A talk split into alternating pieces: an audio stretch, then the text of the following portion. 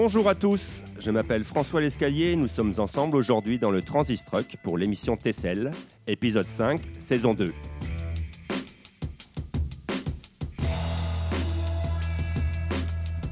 Tessel, une balado-diffusion proposée par l'Association des auteurs et auteureux de l'Outaouais et Transistor Média, à la technique Julien Morissette.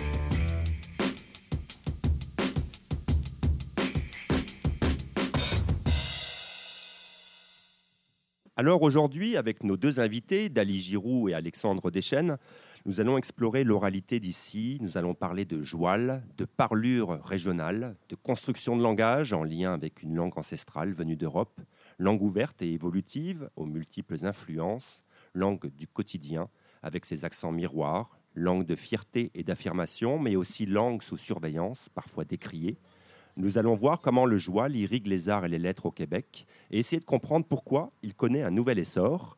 Bienvenue Dali Giroux et Alexandre Deschênes. Je suis très heureux de vous recevoir aujourd'hui. Êtes-vous bien installé dans le camion?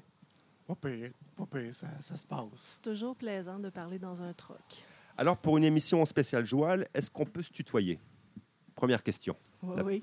Non je te niaise. Alors, on est ici au, cœur du sentier culturel de Gatineau, entouré euh, d'œuvres murales, et on a une tradition à Tessel, c'est de faire réagir nos invités à la citation de Marjolaine Beauchamp, qui est, inscrite sur ce mur-là, juste en face de vous. Euh, je vous la lis. Vous êtes ici au seuil de l'inconnu, à un tout petit pas du reste de votre vie. Alexandre et Dali, j'imagine que ces mots vous inspirent. Ben oui. Ben écoute, euh, moi, le- il y a un côté, puis j'avais la réflexion cette semaine, il y a un côté de. euh, ça ça l'appelle la naissance, je trouve. Donc, le, côté à un pas du seuil de l'inconnu, juste avant le, reste de votre vie, etc. Donc, le, côté de la naissance, le côté de l'en- de l'enfantement, le, côté de la, création aussi. Euh, voilà, en gros. Moi, je trouve que ça replace dans le temps. En fait. C'est- c'est- C'est bien que ça soit ici parce que, bon, tu disais plutôt, euh, si tu ironique, tu sais, si tu écris à une place où passent des milliers de fonctionnaires chaque jour, tu sais. Mais moi, je trouve que c'est c'est plutôt un petit baume, tu sais, dire, hey, prends-toi un, un beau respire, là, puis dis-toi, là, que t'es- tu sais, c'est comme le temps est vertical, là. Tu es, dans le cosmos, là, tu es dans ta vie, puis là, ça repart, tu sais. Fait que c'est comme un petit euh, reset euh, métaphysique, je trouve. C'est c'est très doux. Ils ont pas le choix de le lire non plus parce qu'ils passent devant. Fait qu'à un moment donné, ça appelle à la réflexion. Bon, on va re- revenir à notre sujet. On va, on va remonter le temps. Euh, retour en 1959. On va aller dans les archives du journal Le Devoir avec ce fameux article d'André Laurando où il dénonce l'appauvrissement du parler chez les adolescents. Alors je vais le, le citer. Faut-il expliquer ce que c'est que parler joual Les parents me comprennent, tout y passe. Les syllabes mangées, le vocabulaire tronqué ou élargi, toujours dans le même sens. Les phrases qui boitent, la vulgarité virile, la voix qui fait de son mieux pour être canaille, une conversation de jeunes adolescents ressemble à des jappements gutturaux. Alors, est-ce qu'en 2019, on pourrait encore lire ce genre de propos dans un grand journal québécois?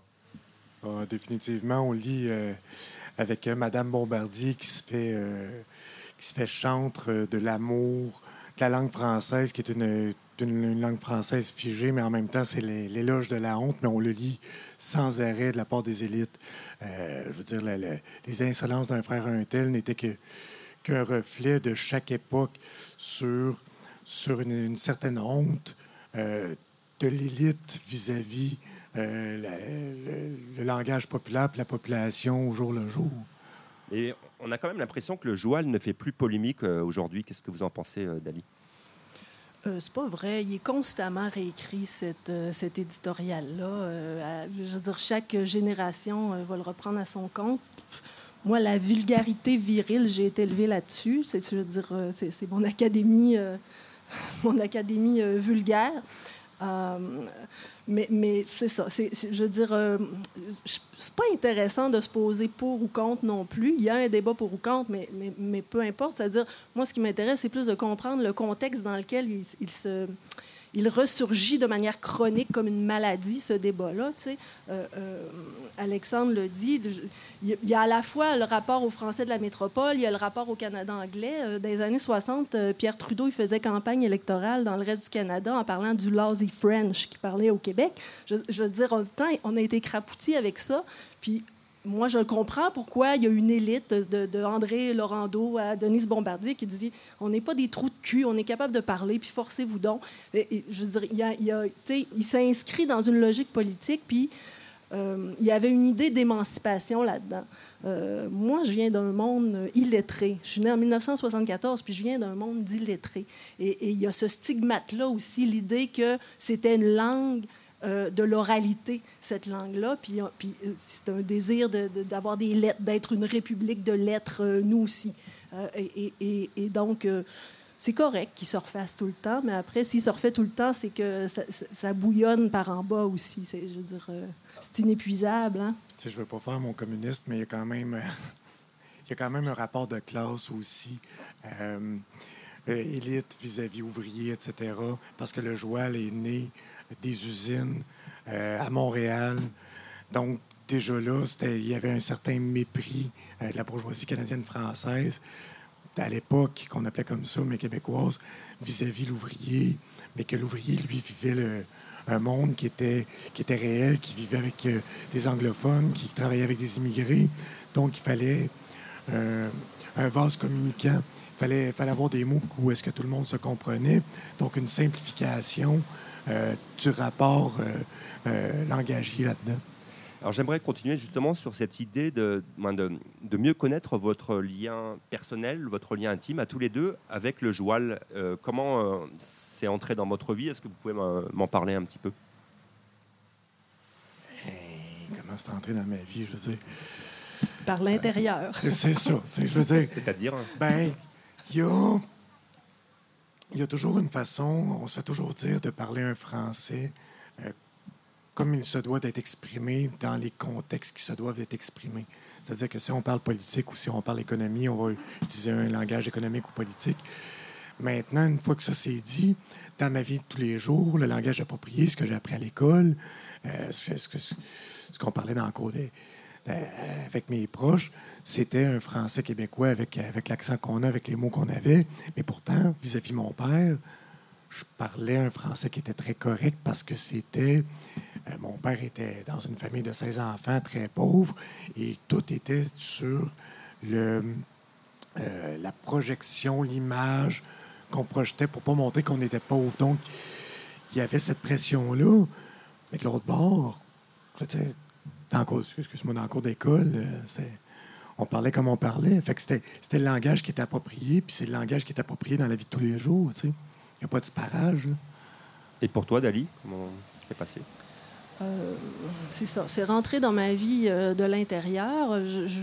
J'ai hérité, euh, bien malgré moi, d'un langage ouvrier, urbain, en même temps qu'un langage maritime, parce que j'ai grandi sur le bord du fleuve, puis que je viens de famille de navigateurs, puis d'un langage de cultivateur. Parce que c'était tout ça qui était là, qui était... Qui, traînait partout. Tu sais, je veux dire... après... Euh, tu le sais pas que tu parles cette langue-là. Je veux dire, euh, c'est qu'à un, moment donné, euh, tu te promènes, tu sors de chez vous, puis tu te promènes. Puis là, tu te rends compte que tu fais... quand j'ai traversé de Lévis à Québec, je me suis fait dire que j'avais un accent. Je disais, ah bon, prof de géographie dit, viens-tu de Port-Neuf? J'avais des diphtongues. Je disais, toi. Je, vais faire une analogie, une analogie, avec le vin parce que j'étais sommelier pendant 12 ans. Tu sais il y, a tout un, il y a tout un langage, il y a tout un lexique qui est rattaché au vin euh, pour qu'on se comprenne entre nous.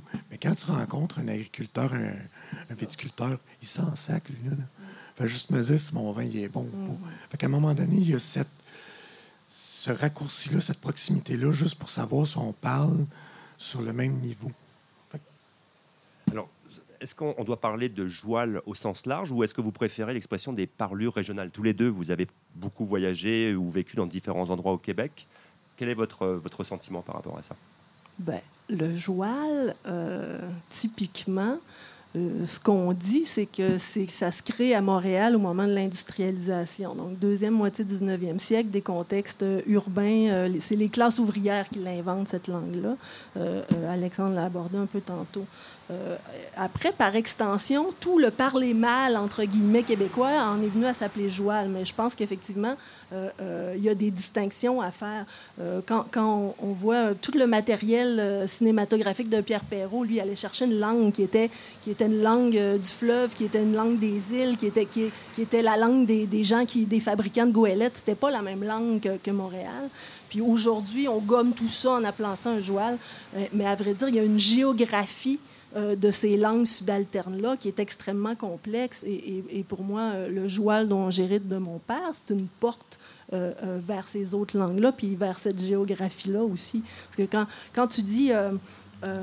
quand on parle d'économie, il faut utiliser le langage économique. Quand on parle de politique, il faut utiliser le langage de la politique. Mais c'est un piège en même temps. C'est qui qui fabrique ces langages-là?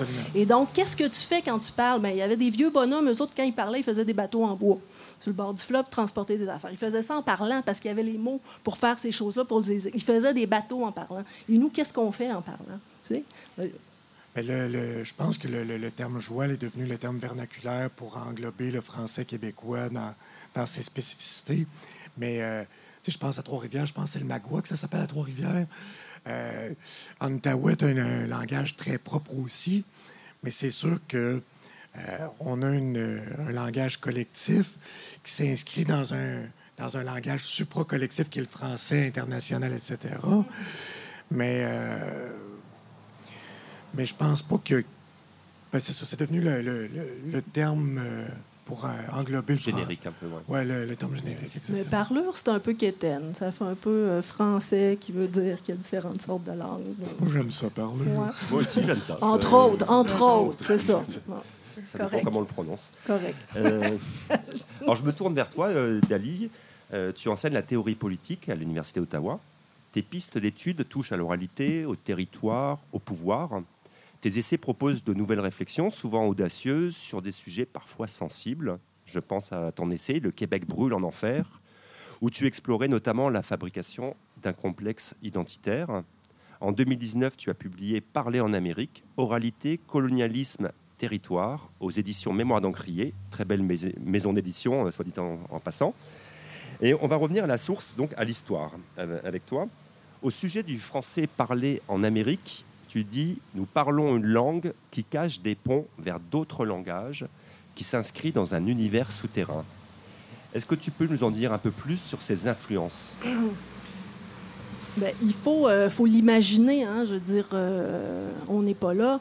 Euh, et, l'histoire officielle de la présence française en Amérique, ben, c'est une histoire de monsieur avec des robes, puis des chapeaux, puis des ambitions économiques euh, dont, on se fait aujourd'hui les porteurs, un peu, un peu peut-être... Euh, c'est à questionner ça aussi, mais enfin, toujours est-il que cette, cette histoire-là, elle n'existe pas, mais on peut l'imaginer, à savoir que penser là, que quand les Anglais arrivent dans le fleuve Saint-Laurent, juin 1759, ils brûlent 1000 bâtiments sur la côte du sud, de Rivière-Ouelle jusqu'à Lévis. OK? 1000 bâtiments. C'était le grenier, c'était l'endroit où on produisait de la nourriture là, dans, la vallée du Saint-Laurent. Ils l'ont flambé, mais Les, les, gens se ramassaient dans les terres en haut, ils amenaient le mobilier, les vaches, la grand-mère, puis ils tiraient ces manteaux rouges qu'ils voyaient en bas. C'est énorme, 1000 bâtiments pour C'était, Non, pensez-y. 1000 bâtiments, c'est énorme. OK? Là, ça, ça se passe, là, c'est rasé, cette histoire-là.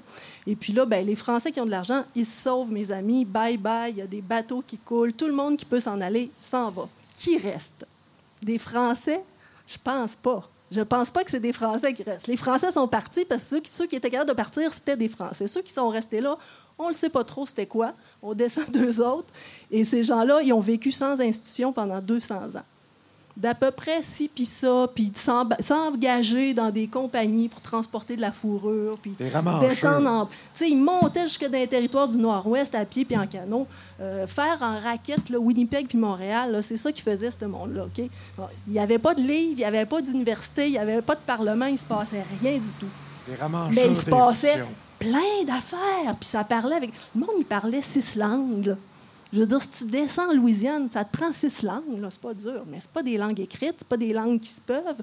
Et, je veux dire, donc, il y a des contacts avec les cultures, avec bien sûr les langues autochtones. Euh, euh, je veux dire, l'espagnol, il y, y, a des baragouins là, qui se passent là, quelque part dans, dans le Montana, puis en descendant, qui mêlent l'espagnol, l'anglais puis le français. Euh, et donc, euh, euh, ce que je veux dire, c'est une autre géographie du français en Amérique. on a une espèce d'image, le Québec, Québec français. moi, j'avais un macaron du oui en 1980, j'allais à la maternelle. Ok, Ma grand-mère me l'avait piné devant son grand bureau. Je suis vieille. OK, mais dans le livre, j'essaie de montrer, regarde, je veux dire, c'est une langue d'ouverture, c'est une langue d'échange, c'est une langue de profonde diversité nécessairement. Et cette expérience-là, en voulant gommer le, mal parlé, le joual, ben on, on, est en train aussi de, de, de se couper de tout un, héritage, puis un imaginaire, puis, puis, une littérature éventuellement qui est tellement super riche puis qui est unique. C'est ce que tu appelles un peu le, concept euh, d'hybridité dans la construction d'une langue. Moi, ce que j'aimerais savoir, est-ce qu'il y a eu des, des, interactions avec les langues autochtones dans la, la création du, du français québécois? Par exemple? Ben, oui, c'est sûr. Il y a, je veux dire, il y a des lexiques qui existent, qui ont documenté, disons, les emprunts qu'on peut reconnaître. Euh, euh, dans un sens comme dans l'autre. Je veux dire, mais, mais c'est plus, tu sais, c'est pas juste des emprunts de mots. Je veux dire, vous allez dans un powwow euh, à Manawan chez les Atikamekw, ça se passe en trois langues. C'est en haut de la tuque, là, ça se passe en trois langues, ça parle atikamekw. Je trouve ça intéressant quand tu dis pas juste des emprunts de mots, parce que quelque part, c'est des emprunts de pensée, parce que qu'est-ce que on, on transcrit notre pensée avec des mots, fait que forcément, quand on emprunte des mots, on emprunte une, une certaine forme de pensée. Puis c'est ce qui fait aussi la beauté de ce français-là, maintenant qu'on parle aujourd'hui, sur ces emprunts-là. Puis c'est des gestes aussi qu'on emprunte. on est dans ce territoire-là. Comment il marche, ce territoire-là? J'ai faim. Puis tu sais, l'espèce de bulle... Tu es, dans mon environnement, tu es dans ma bulle autour de moi qui est, beaucoup plus grand ici, sur le territoire, sur la, sur la relation avec l'autre, qu'elle peut l'être au Japon, mettons, où est-ce que tout le monde est entassé, parce que le territoire est plus petit. Fait la gestuelle va être beaucoup plus large que peut l'être. Donc, le langage, c'est pas juste dans les mots, mais vraiment dans, dans une façon de penser, s'inscrit dans, dans une gestuelle, euh, dans une philosophie, etc. Le dit et le non-dit, en fait, ouais. euh, constituent un langage. Alors, comment expliquez-vous aussi qui, qui est ces frontières entre un, français oral, qu'on va appeler le, le, joual, celui de la sphère privée, et une langue euh, écrite qu'on retrouve plus dans l'espace, euh, dans l'espace public? Pourquoi il y a cette euh, dichotomie? Parce qu'on désire l'État. L'État, c'est l'écriture, c'est la loi, c'est on désire profondément être un État. Je pense que c'est pour ça. Puis, je vais peut-être diverger un peu là-dessus. Ah Let's go. Juste un peu. Ah ouais. Mais euh, il y a une volonté de, de y a une volonté communicative avec, avec le reste des autres nations, veut, veut pas. Fait que si maintenant l'anglais est rendu la langue dominante, ça a déjà été le français, mais pour communiquer avec les autres peuples de la francophonie, il faut quand même avoir certains mots. Euh, où est-ce qu'on va se retrouver? Même chose avec, euh, si on parle un anglais, on va essayer de parler un anglais international. En tout cas, je pense, oui, il y a le désir de l'État, mais l'État étant une réalité, la nation étant une réalité comme on la connaît, est-ce que ça va durer ou pas, ça? Je ne peux pas dire, mais qui s'inscrit dans une histoire, y a quand même... Moi, je trouve que c'est une richesse d'avoir ces, les, plusieurs niveaux de parler comme ça, puis d'écrit, euh, comparativement à, certains peuples qui ont juste un niveau. Mais tu sais, quand on pense à l'Académie française qui qui, prône un, français qui est assez figé dans une réalité qui ne nous concerne pas, mais on est pas mal plus riche de savoir qu'est-ce que les autres disent parce que les autres ils ne comprennent pas sauf avec des sous-titres. À quelque part, on est avantagé. Euh, on est des gens ici dans ce drôle de français qui ont cette. Euh, c'est de la diglossie d'abord. On a plusieurs français dans un seul français. Puis euh, la plupart des gens que je connais, moi, ils peuvent changer de niveau de langage comme ça. Je veux dire, deux phrases, tu sais où tu sais. Je veux dire, je pense que j'ai six niveaux de langage, pour vrai. Ça va de mon voisin qui a arrêté l'école à 12 ans, qui est tout le temps dans le bois, puis je fais mon bois de chauffage avec, jusqu'à des messieurs qui ont des prix qui de, dans, dans, des universités européennes. C'est le fun que tu dises ça parce que euh, même dans mon travail politique, quand, quand on parle des ouvriers, qui est un monde en soi, qui est vraiment encore une culture en soi, je suis capable pas de me rabaisser, de monter à leur niveau. C'est ça. Mais écoute. C'est ça. C'est une dignité, un niveau de langage. On est calissement riche. Exact. Alors, moi, pour une fois, je vais m'exprimer un peu en tant que néo-canadien. J'ai le sentiment qu'il y a comme une cohabitation entre plusieurs oralités euh, au Québec. Une oralité qui va se mettre aussi en place euh, par rapport à l'interlocuteur. Et, euh, et, je pense par exemple aussi aux, différences de langage entre les radios publiques et les radios privées. Est-ce que le, ce terme de cohabitation entre différentes oralités a du sens selon vous au Québec? Qu'elle ait du sens ou qu'elle ne l'ait pas, euh, c'est un, un, fait en soi. Euh, c'est un fait accompli. Puis je pense, tant qu'il n'y a pas de, de, côté péjoratif à ce que l'autre fait, c'est ce que c'est. Puis chacun parle à leur auditeur aussi, tu sais. Avec des, frontières qui sont poreuses aussi. Hein, absolument, absolument. Mais en même temps, euh, c'est le, travail se fait où? Je veux dire, mettons, moi, en tant qu'artiste, c'est de, de briser ces barrières-là, puis de de ramifier toute la patente ensemble. Mais est-ce que c'est bon ou mauvais? Ça, je ne porterai pas de jugement de valeur là-dessus. C'est un, un, fait accompli en ce moment. Oui, puis encore une fois, c'est un enjeu de classe. Ce pas les mêmes gens qui écoutent la radio privée et la radio publique, qui ne parlent pas de la même façon. Non. Mais comme je disais tantôt, nos cousins réac, il ne faut pas les lâcher parce que. Non. Non, parce que. ils ont besoin d'aide. À force de travail, on va finir par on les On les lâche pas, esprit. Donc, le joual, le sujet politique. Bon, Alexandre, je me tourne vers toi. Tu es poète, performeur. Tes textes, on peut le dire, sont intenses, sans concession, et tu assumes avec fierté l'utilisation du joual. La preuve, tu as confondé le collectif Joual de bataille en 2014 avec Benoît Legros. Tu es aussi un des piliers des micros ouverts Dimanche Toué, chaque mois au Troquet à Gatineau.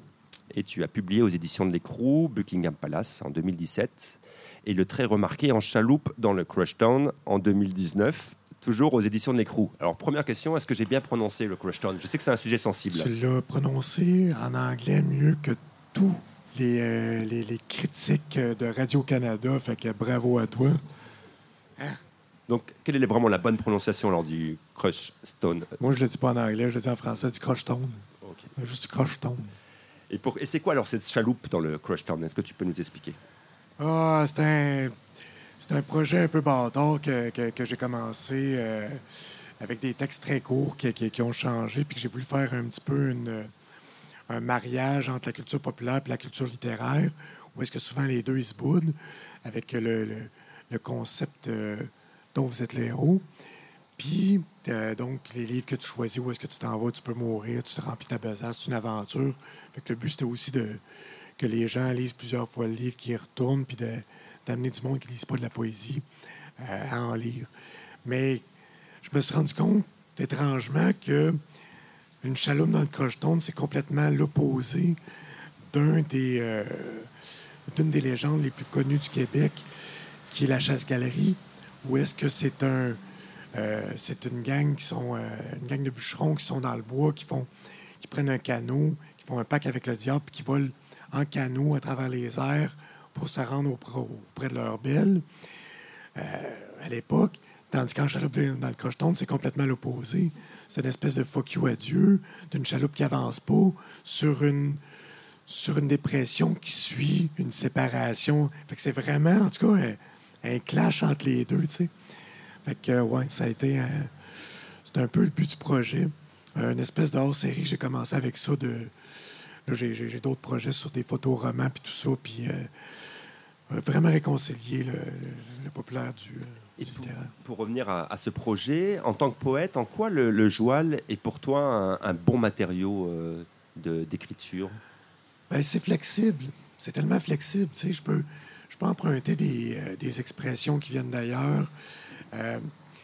Puis c'est surtout une question de rythme étant donné que j'ai commencé comme, euh, comme auteur, compositeur, interprète parce que je n'étais pas capable de, lire ma poésie, je la mettais sur la musique. Puis, on se rend compte qu'il faut, respecter des temps, etc. Et avec le joie, je peux décider de déplacer un apostrophe, de mettre une virgule, de charcuter des mots, d'en joindre ensemble. Euh, de casser des codes? Oui, absolument. absolument. Fait que ça, vient, ça vient très facile, très flexible. Euh, sais, en France, il y a Brassens qui faisait ça, qui coupait ses, ses, phrases en milieu pour faire des rimes sur deux. il y avait sa son propre lexique là-dedans. Je fais, sans me comparer à Brassin, je fais, je fais un.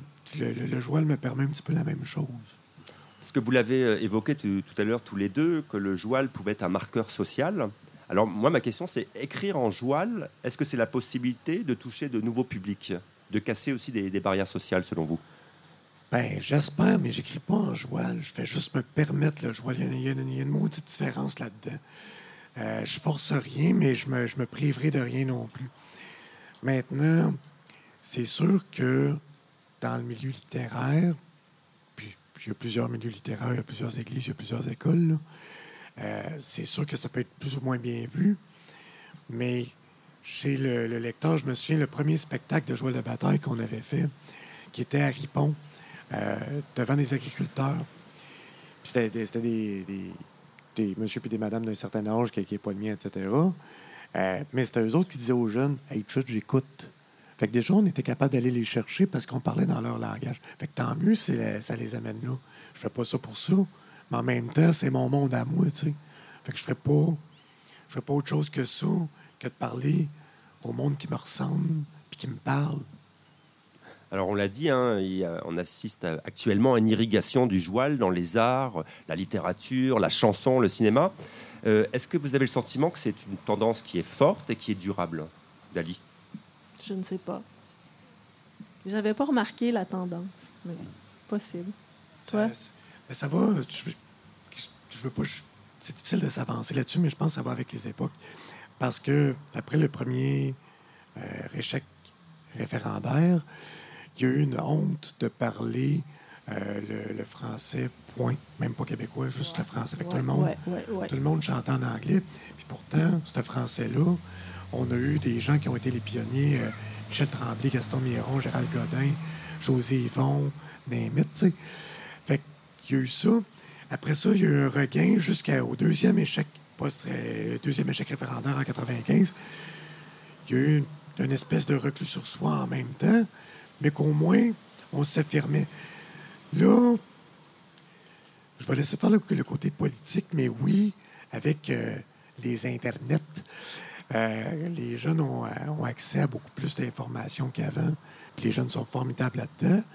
Mais que nous, même moi, à 16-17 ans, j'écrivais en, alexandrin parce que c'était la poésie qu'on connaissait. Mais cette proximité-là, ben, il y, a de quoi de bon dans les médias sociaux, au moins.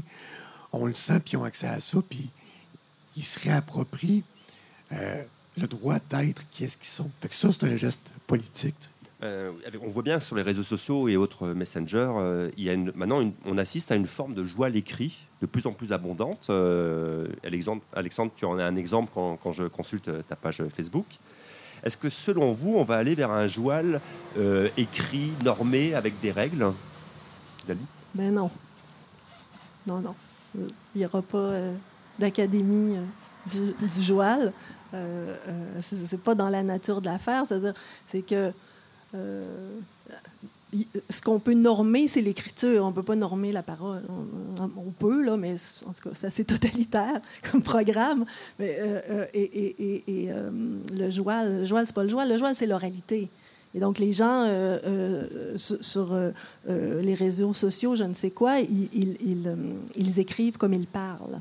Et donc, ils produisent sous une forme écrite de l'oralité. Puis ça, ça a un rythme, ça a une musique. Euh, c'est quelque chose qui est toujours là. Puis on peut dire qu'il y a une espèce de... Ben, c'est une visibilité de l'oralité qui existe à travers cette technologie-là, je pense, qu'on n'avait pas avant, n'était pas plus ou moins là. Puis, puis euh, sur l'autre sujet, de dire euh, s'il y a un genre de euh, d'émergence du joual dans la culture, ça a peut-être à voir avec le fait, moi je suis euh, de la génération X, vous aussi, euh, je vous regarde comme ça, là. et il y a un aspect fuck tout hein, à la génération X parce qu'on est arrivé là, c'était la fin des haricots. Puis, je veux dire, si on regarde l'économie pour la culture au Québec depuis 20 ans, je veux dire, ah, des haricots, il y en avait en masse en canne. C'est ça. Nous, on n'a pas eu. Et donc, il y, a aussi une sorte de liberté puis de, de, de côté euh, peut-être plus euh, contestataire qui vient là-dedans, euh, qui vient avec ça. Puis, peut-être que c'est ça aussi qui se manifeste. Moi, je connais, je veux dire, Il y a des gens très connus qui font la place des arts puis qui mettent 10 000 sur leur carte de crédit pour le faire. Il n'y en a pas d'argent pour l'art. Et, donc, il y, a, une, vibe politique aussi là-dedans de dire Regarde, je te parle comme je te parle, puis ça va brasser. La, jeunesse d'aujourd'hui va trouver sa, propre voix de toute façon, ou ses multitudes de voix, je devrais dire. Euh, le joual se transforme au fil du temps, au fil des conditions. Mm. Qu'est-ce qu'il va devenir, je ne sais pas, puis j'espère pas le savoir, quelque part.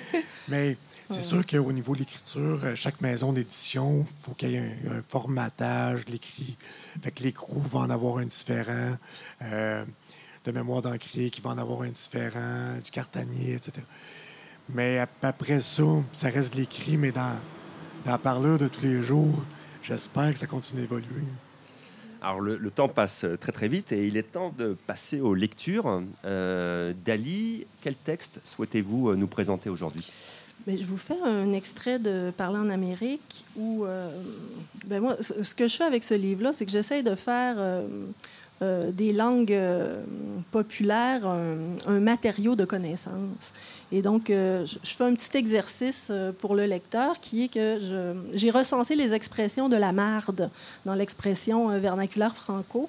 Puis, puis c'est comme une entrée de une entrée d'encyclopédie dans le fond que je vous lis. Ça a deux pages, une page et demie. Alors, Invoquons ici quelques usages expressifs de la marde qui serviront à tirer des pistes d'interprétation quant à la signification américaine de l'anathème merdique. On entend parfois ce cri viscéral dont la portée critique ne se dément jamais, même à l'oreille distraite, c'est de la marde. Ou encore, à propos de tel individu véreux, c'est un plein de marde ou gros plein de marde. Pour une personne obèse ou perçue comme néfaste, gros tonne de marde, dans la version affectueuse, qui souligne alors un caractère rusé, on dira de quelqu'un hostie d'un tel à marde. On s'écrit aussi, abandonnant un, ouvrage qui apparaît trop difficile, souvent réalisé pour le compte d'une cause qui semble après tout vaine à celui qui s'y essaye, oh, puis de la marde. On saupoudre de l'anathème merdique les offres des temps présents. La politique partisane, la marde. La fonction publique inefficace, la marde. Les retraites jouées à la bourse, la marde. De même, le propos trafiqué d'un interlocuteur motivé par un intérêt jugé vil, c'est de la marde bullshit. On entend même parfois, dans une exclamation de dépit qui étonne, maudire l'abject. Maudite marde ou crise de marde, ou hostie de marde. On pourrait croire alors qu'il s'agisse de redoubler l'abjection. La marde, c'est déjà la saleté même et elle est par le maudissement renvoyée au diable. Double blasphème, blasphème inversé. Notons également la forte présence de la marde dans la qualification des biens de consommation jugés de mauvaise qualité, déficients, sans fiabilité. Ça vaut pas de la marde. Il y a encore la mouche à merde, celle qui colle, qui persiste, qui tourne autour. Il y a ceux, il y a ceux qui chient pas de merde, la reine, le pape, les riches, les parvenus, les pédants, ceux qu'on appelle aussi les péteux, les fesses serrées ou ceux qui parlent avec la bouche en cul de poule. Rappelons encore cet usage. Il s'est mis dans la merde et là, dans la merde. Souvent parlant de problèmes financiers ou relativement à des démêlés avec les forces policières. Un été de marde signifie généralement un été pluvieux. On dira dans le même sens à propos de la pluie, mais plus souvent de la neige, il tombe de la merde. Ou ce sera, pour des raisons relatives au locuteur, une saison malheureuse. Il y avait de la marde sur les murs, indique une séance sexuelle particulièrement relevée. Ça goûte la marde, dit bien ce que ça dit.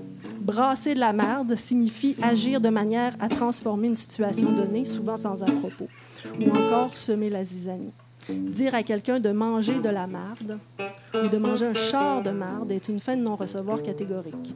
Un mangeur de marde est un salaud, un cynique, un mal intentionné, un écœurant. On dit encore, parlant de quelqu'un et souvent de soi, traité comme de la marde, comme un moins que rien, comme une quantité négligeable, répugnante. On dira qu'il reste dans sa marde, en référence à quelqu'un qu'on laisse tomber parce qu'il ne veut pas s'aider lui-même. Enfin, usage en apparence paradoxal, on y associe la bonne fortune. Quelqu'un de mardeux ou de chieux peut indiquer celui qui l'a échappé belle, et réfère généralement à quelqu'un qui a de la chance. Cela peut également vouloir dire trouillard, comme dans Il nous a chié dans les mains ou Il a chié sur le bacu. Le pétrin et la fortune, la ruse et la malfaisance trouvent dans marde une intersection. Merci euh, Dali de nous avoir montré euh, toutes les subtilités du mot merde. J'en ai appris quelques-unes. Euh, Alexandre, à ton tour, qu'as-tu choisi comme texte à nous présenter aujourd'hui? Moi, je, vais, je vais t'en lire deux parce qu'ils sont cool. Il y en a un qui c'est à Miami, qui est plus dans le, le, joual dans l'intime, puis l'autre qui est plus politique, qui, est Saint-Patriote des sièges, qui est très drôle parce que je vais évoquer une image de marde qu'elle n'a pas dit. C'est très drôle, à moins que j'en ai manqué un. Des kilomètres de bois de poêle, sur les chemins sinueux, de gravois, de terre ou de crocheton, actés sur des trucs d'amour bâclés, que la fendeuse cassera en huit, jusqu'à l'autre du foyer, échelonneront l'hiver jusqu'au supportable du soleil de 9 heures. Dans le dedans de nos bras, on se réchauffera en attendant tous les printemps du monde. Puis on se dira des je t'aime en bombe sur nos cœurs cicatrices, avant de se pouner, puis de se fermer les yeux, puis de se fermer la gueule, jusqu'au petit matin. Parce que tout aurait été dit. Parce que tout aurait été vu. Puis on se dira que l'amitié, c'est moins risqué pour les amputés que nous sommes devenus avec le temps. Saint patriote des sièges. Le sang court à 120 000 à l'heure comme un char sur l'échangeur turco. Nation consultation. Nation populiste. Nation rond-point de l'ange gardien. Nation de sapinage et de copinage. De nos contemporains, de leur contre-calice, de nos classes ouvrières, de leur collision frontale, leur contrefaçon d'un mâchoire, le joie vierge dans la langue contreplaquée, du bois de rapaillage, langue mélaminée qui passe le ratchet, qui visse pas trop fort. On mélamine les corps. Des oiseaux migrateurs qui se gonflent le torse, qui sacent leur l'hiver dans le cul de chien de faïence. Saint patriote des sièges. Village aux 15 enfants battus à tour de bras. La clé à molette durait un temps sur les cerveaux de leur savoir. On nous rendra cabochons asservis, soumis, assiégés, à genoux peut-être, à moitié morts, à moitié vides et plein de marde, mais toujours en vie. Merci Alexandre Deschênes, merci euh, Dali Giroux, merci à Francis Faubert pour l'accompagnement musical. C'est la fin de ce cinquième épisode de TCL saison 2 une balado-diffusion proposée par l'Association des auteurs et auteurs de l'Outaouais, en partenariat avec Transistor Média et avec le soutien de la ville de Gatineau, du Conseil des arts et des lettres du Québec et du Conseil des arts du Canada. Rendez-vous la semaine prochaine, même heure, même lieu, pour parler cette fois de patrimoine et de l'Outaouais comme source d'inspiration, avec Fred Abel et Louis-Antoine Blanchette. D'ici là, bonne lecture. Au revoir.